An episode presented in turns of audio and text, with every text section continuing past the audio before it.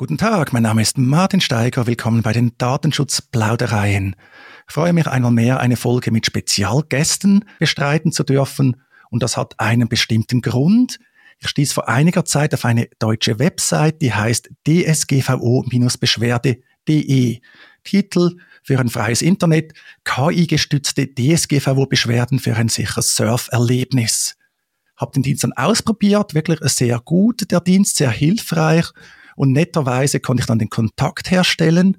Da gibt es ein Unternehmen namens Cookiebox GmbH und die dortigen Verantwortlichen haben sich bereit erklärt, in den Datenschutzplaudereien Rede und Antwort zu stehen zu ihrem Angebot, aber vielleicht auch noch zu anderen Themen. Herzlich willkommen, Jörg Terbeck und Arthur Ott. Hallo. Guten Morgen. Ja, hallo miteinander. Was muss man dann vielleicht zum Einstieg über Sie beide eigentlich wissen? Was ist die Cookiebox GmbH und wer sind Sie?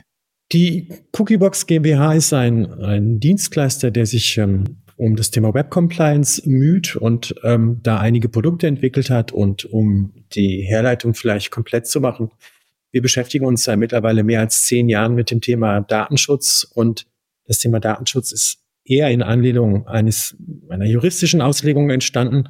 Und wir haben zunehmend festgestellt, dass es mehr und mehr technische Aspekte gibt, die in der Umsetzung von Datenschutzvorgaben ähm, zu berücksichtigen sind. Und aus der Historie heraus ist die Cookiebox entstanden und auch der eben eingangs von Ihnen angesprochene Dienst dsgvo-beschwerde.de. Okay, das war die Stimme übrigens von Jörg Terbeck, damit man das unterscheiden kann. Arthur Ott, Sie haben mir im Vorfeld gesagt, Sie sind dann eher für die technischen Themen zuständig. Genau, ähm, der Herr Terbeek hat mich dann irgendwann ins Boot geholt, weil er ist ein, ähm, in den ganzen rechtlichen Themen super gut aufgestellt, aber in den technischen Themen nicht so gut.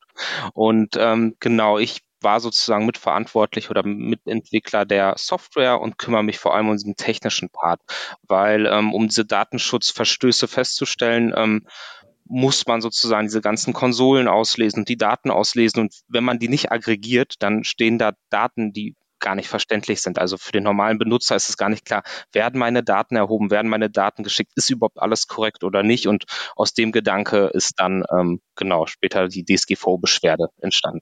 Wenn man jetzt diese Website aufruft, dsgvo-beschwerde.de, dann steht da, ist eigentlich sehr gut erklärt, es gibt auch ein, ein nettes Erklärvideo. Ja, mit wenigen Klicks kommt man zu mehr Datenschutz. Gib einfach die URL der Website ein, die du prüfen möchtest dann heißt es ja, mit unserer fortschrittlichen KI-Technologie scannen wir die Seite und identifizieren potenzielle Datenschutzverstöße. Danach generieren wir für dich sogar automatisch eine vollständige DSGVO-Beschwerde. Wie muss man sich das vorstellen? Jetzt gebe ich hier die Adresse einer Website ein. Im Erklärvideo ist es bild.de äh, sehr schön. Da sagen sie auch, okay, da gibt es nicht nur äh, journalistische Probleme, sondern auch Datenschutzprobleme. Aber wenn man jetzt so eine Website eingibt, den Domainnamen, die URL, was passiert da eigentlich genau? Ja, das kann ich wahrscheinlich am besten kurz einmal beschreiben. Im Endeffekt simulieren wir das Verhalten eines Nutzers, der die Webseite aufruft und nicht mit diesem klassischen Cookie-Banner interagiert. Also wir gehen auf die Webseite, wir stimmen nichts zu und wir schauen uns dann an, welche Daten dort geschickt werden. Und ganz klassisch, worauf wir achten, sind eben Cookies, die bösen Cookies in Anführungszeichen, aber auch Drittanbieteranfragen. Also beispielsweise, wenn jemand ein YouTube-Video eingebunden hat, die Anfragen, die dort ähm, geladen werden. Und das Ganze aggregieren wir dann zu den einzelnen Services, weil manche Texte oder nicht Texte, aber URLs oder Cookies sind sehr kryptisch und wenn man nur weiß, welche Cookies und Drittanbieteranfragen da sind, hilft das einen nicht und wir aggregieren die dort eben dann zu einem Service und sagen, das ist Google Analytics, das ist YouTube, das ist Instagram und ähm, klicken uns dann durch die Seite. Ich meine, bei der DSGV-Beschwerde sind das nur drei bis fünf Seiten. Es kommt immer etwas drauf an, die wir scannen. Ähm, das reicht aber in der Regel aus. Wir machen auch Full-Scans, wo wir dann bis auf 100.000 äh, Unterseiten scannen. Ja, aus Nutzersicht gelangt man dann auf eine Seite, eine Auswertungsseite, Titel Beschwerde generieren. Da kann man dann auch schon auswählen an den Verantwortlichen, an die Behörde die Beschwerde.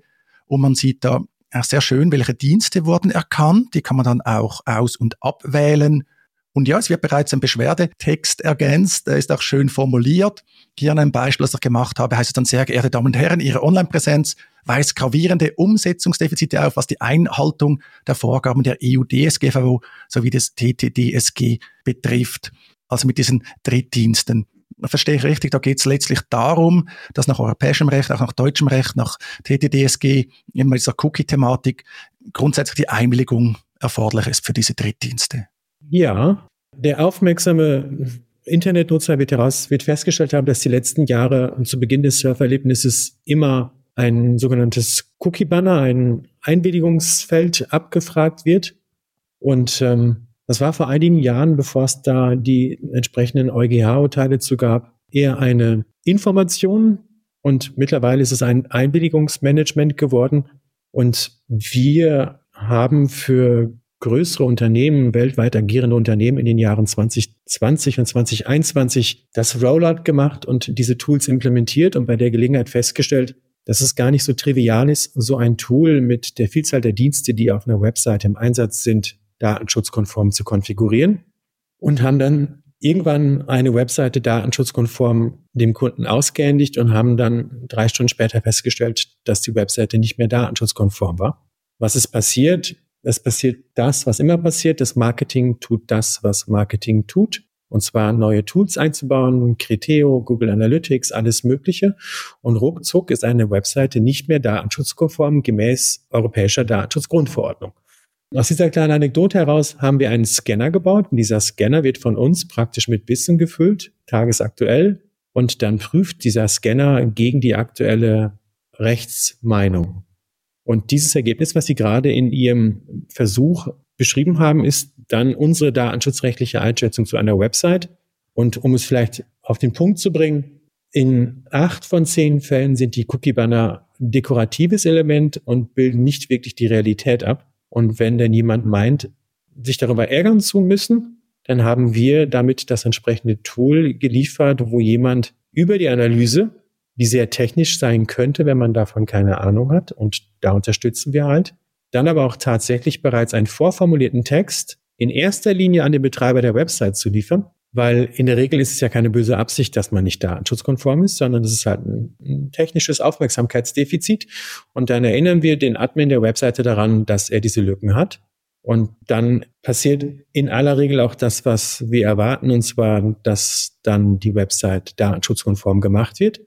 Und sollte das nicht der Fall sein, weil auf der anderen Seite eher Ignoranz als Kooperationsbereitschaft vorhanden ist, dann bieten wir im zweiten Gang die Möglichkeit an, direkt über einen Drag and Drop sich die richtigen Adressen rauszusuchen, um dann die entsprechende Aufsichtsbehörde darüber zu informieren.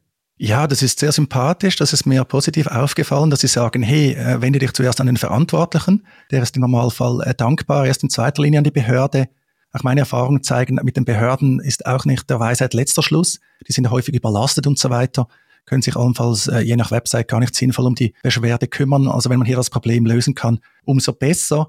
Was natürlich ein großes und wachsendes Thema ist, ist äh, Geld, äh, Schadenersatz.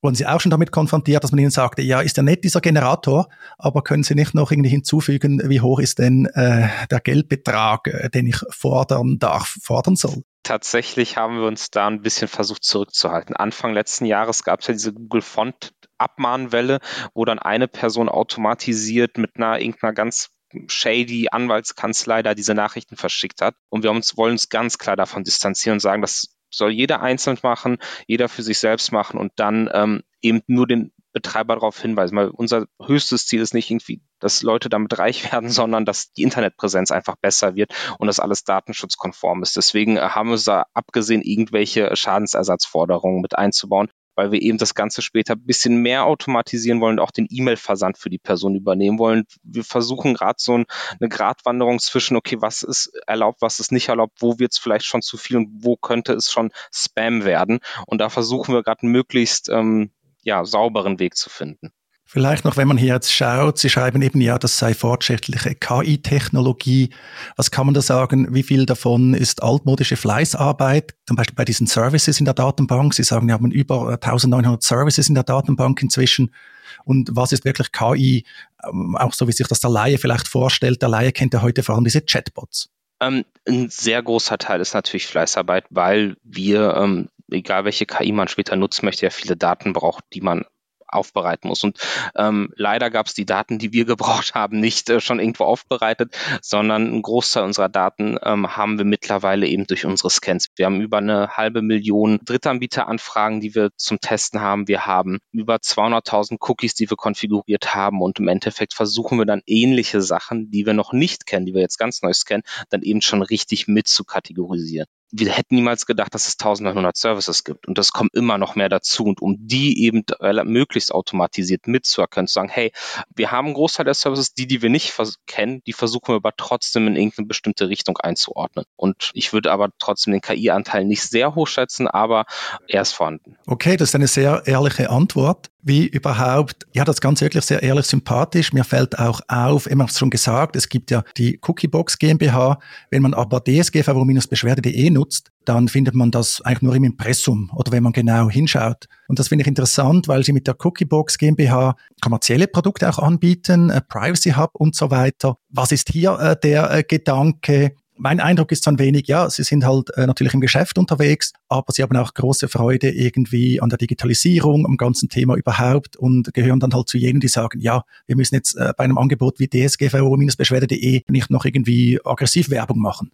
Nee, das haben Sie ganz gut beobachtet. Genau, wir sind, wir leben im Diesseits, wir sind weltlich, wir haben ein kommerzielles Angebot. Und neben der Tatsache, dass wir ein kommerzielles Angebot haben, um Gehälter und Miete zu zahlen, sind wir aber auch Überzeugungstäter das Thema dsgvo-beschwerde.de. Was nützt das beste Gesetz, wenn es nicht zur Umsetzung und Anwendung kommt oder wenn der Konsument keine Möglichkeit hat, seine Rechte durchzusetzen? Und wir versuchen halt verschiedene Themen auf der Webseite zu kombinieren.